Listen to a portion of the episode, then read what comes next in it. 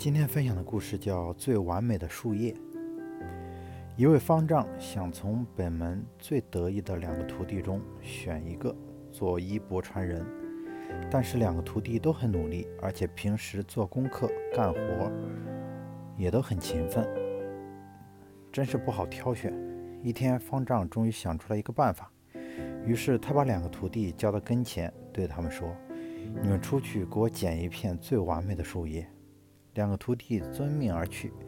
时间不久，大徒弟回来了，递给方丈一片并不漂亮的树叶，对师傅说：“这片树叶虽然并不完美，但它是我看到最完整的树叶。”二徒弟在外转了半天，最终空手而归。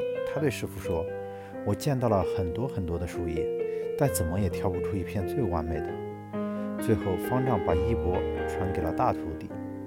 其实，平淡中。往往也蕴含着许多伟大和神奇，一心只想尽善尽美，最终常常两手空空。